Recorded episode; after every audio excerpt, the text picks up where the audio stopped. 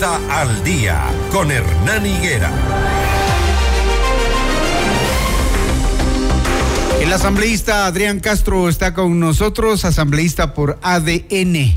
Vamos a tratar el tema de la reforma del gobierno que no aterriza en consensos y ya el presidente Daniel Novoa ha considerado la posibilidad de implementar un impuesto al valor agregado IVA mixto que consistiría en un aumento de forma permanente de 12 al 13% y uno temporal al 15%. Esto se da en el marco del tratamiento del proyecto que envió a la Asamblea y que aún no logra los consensos para ser aprobado. ¿Qué le parece la propuesta, asambleísta Castro? Buenos días. Gracias, Hernán. Gracias por la invitación a todos los amigos también de Notimundo. Un saludo cordial.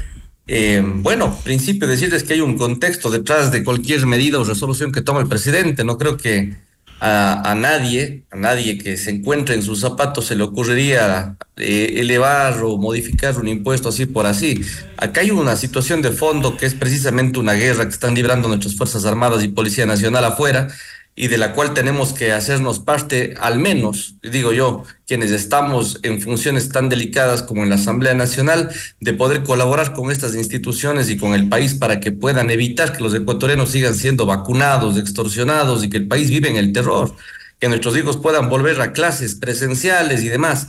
Así que en ese contexto hay que entender que la decisión es absolutamente responsable. Ahora, la pregunta es, ¿Por qué algunos asambleístas que probablemente estuvieron aquí mismo con usted, querido Hernán, hace una semana o dos semanas, pedían que el IVA sea temporal para poder tomar una decisión? Asimismo ha adoptado el presidente de la República la decisión y hoy en día resulta que algunos asambleístas despojándose de eso y seguramente recibiendo órdenes de alguna parte, pues eh, han dicho o se han puesto en una posición de que no apoyan el proyecto. Imagínense ustedes el nivel de, acierto que ha tenido la Comisión de Desarrollo y el presidente de la República al abrirse a escuchar todas las propuestas y posiciones, pero tampoco creo que puede vivir el país a merced del chantaje, al merced de posiciones que este rato son mucho más políticas que técnicas y responsables, de tal manera que en ese contexto nosotros como bancada, siempre apoyando el proyecto que este rato lo que la respuesta o el objetivo es dotar a las Fuerzas Armadas de todo el armamento, gasolina, pues si no tiene ni gasolina, yo le quiero decir el caso de la SUAY, mi ciudad de Cuenca, 400 nuevos policías y de los 400 no hay uno que tenga una arma. Entonces, vamos asentando un poquito las cosas sobre la realidad nacional y en ese sentido comprender que la medida es necesaria y además es temporal, ¿no? ¿Cree que es viable eh, que ahí ya se sumen algunos eh, sectores? Eh, desde la propuesta modificada del presidente Novoa, ¿la situación política, los votos se podrían alcanzar? Yo espero que exista coherencia por parte de los colegas asambleístas de otras bancadas que hace no más de cinco o seis días estaban en varios medios diciendo que si es que la medida es temporal, pues tienen la votación. Ahora lo es ahora lo es. Entonces, estamos viendo que afuera eh, las cosas no están eh, para nada equiparadas en lo que tiene que ver con un grupo terrorista que tiene absolutamente todos los medios, las facilidades y las comodidades que no ha tenido nuestra policía y Fuerzas Armadas durante años y que hoy el presidente quiere hacer. Basta ver el mensaje que ha dado al condecorar al policía Santiago Olmedo que abatió a dos delincuentes por defender a un adolescente y que durante los años pasados estaba siendo sentenciado a 13 años de cárcel cuando realmente la justicia el día de hoy, ajustándose a las necesidades del país y viendo lo que está ocurriendo, le ha declarado inocente. Y el mensaje que dio esta misma Asamblea Nacional al decir que en el evento en que los policías y militares tengan algún inconveniente con los jueces corruptos, estamos dispuestos a, a conceder amnistías incluso para ellos.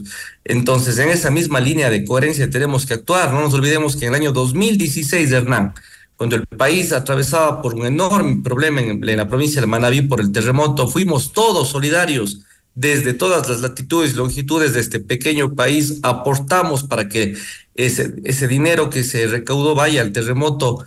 Eh, a la ayuda de las familias que perdieron no solo sus viviendas, que probablemente nos descontaron de los sueldos, ¿no? Nos descontaron de los sueldos. Nos descontaron de los sueldos y más. Entonces hay que hacer un poquito de recorderis también en ese sentido. Creo que al, al, pasado hay que mirarlo para recordar lo que se puede hacer en el presente.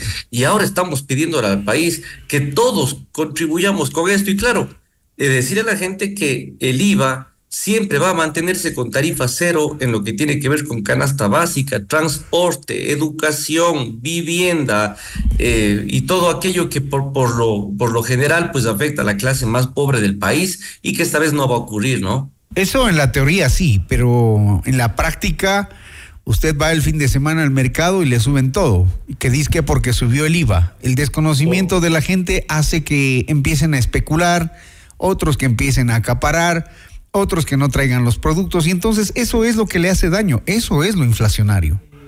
Bueno, nos acostumbramos a un país también que estuvo manejado por gente mediocre, por gente que no se compadecía con esto. Yo entiendo que detrás de una medida o cualquier decisión tiene que existir un control también de la especulación y demás, Hernán. Ahí el trabajo importantísimo que tienen que desarrollar los gobernadores de cada una de las provincias con, las, con las entidades de control claro. de las diferentes carteras de Estado, como el mismo SRI y más. Entonces, activando todo eso, yo creo que sí podemos alcanzar el objetivo que es a dotarle a nuestras Fuerzas Armadas y Policía Nacional de todos los recursos que requieren para esta batalla constante y permanente que requiere de insumos, requiere de vehículos, requiere de armamento y, y, un, y, una serie de monumentos más para poder salir adelante.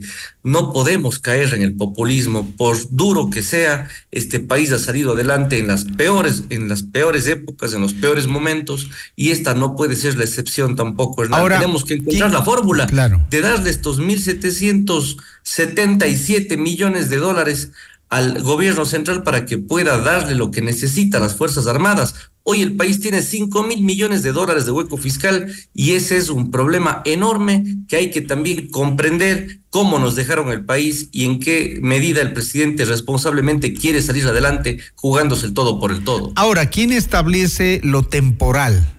para que rija el 15%. ¿Hasta cuándo? ¿Cómo, cómo fijar ese, esa, esa partecita del temporal? Porque vaya a resultar que temporal ya resulta siendo definitivo. Bueno, eh, necesariamente eso parte del diálogo y del consenso y la Asamblea Nacional ha dado muestras de que se puede trabajar de esa manera. Prueba de ello es que hemos aprobado más de 10 leyes en, en apenas dos meses. Es un récord histórico para la Asamblea Nacional. Si entonces, a estas alturas la Asamblea ya estuviese declarando el veinteavo día del choclo, de la melcocha o de cosas por el estilo. Hoy en día la Asamblea está trabajando y, y, demostrando que se puede y en esa medida de los consensos, la Comisión de Desarrollo Económico ha hecho un enorme trabajo. Yo he visto ese trabajo, son la, en el último proyecto fueron casi 36 comparecencias. ¿Cómo van a convencer al correísmo? ¿Cómo van a convencer al correísmo de que esto va a ser temporal? Bueno, no y se a los trata social de convencer a nadie, querido Hernán, se trata de escuchar las voces de colegas asambleístas de las diferentes bancadas. Ah, pero ellos han dicho no, bueno, dijeron que si fuera temporal sí, ahora cómo, cómo qué, esperamos? Imagínese lo que sería eh, que, que se trabaje de esa manera. Yo creo que nadie es eh, este rato un- un- una persona que se deje llevar por cualquier cosa. No estamos en esa posición. Cada asambleísta tiene conciencia y además fue electo en su territorio porque su gente se lo pidió y le dijo vaya y haga algo por la seguridad. Vaya y sáquenos a estos vacunadores, extorsionadores. Ayúdenos con las mafias que nos están este rato cercando los territorios. Y esta es la oportunidad que le dé la respuesta a sus a su a su gente. A su gente, a sus Entonces, ahí electores. vamos a ver, despojémonos de lo que tiene que ver con cualquier posición eh, que venga de orden, de alzado, de más arriba. Acá tiene que ser el voto por el Ecuador. Ayer- Ojalá que así sea. Ayer tuvimos eh, también eh, la entrevista con un asambleísta de la Revolución Ciudadana y decía que sí, que siempre que los recursos vayan destinados a las causas, claro, ojalá, ojalá repetimos nosotros también eso, aclarándoles a los de la Revolución Ciudadana, que el país siempre ha contribuido, que el país no es que ha dejado solo a las autoridades en el terremoto, se hicieron los, se, se hicieron los fondos pero no se hicieron las obras. Y hoy están en problemas con la justicia a las que no le han respondido, tampoco al país. Entonces el país sí tiene como recelo de eso, ¿no? Ojalá este no sea el caso y definitivamente esos fondos vayan a garantizarnos seguridad.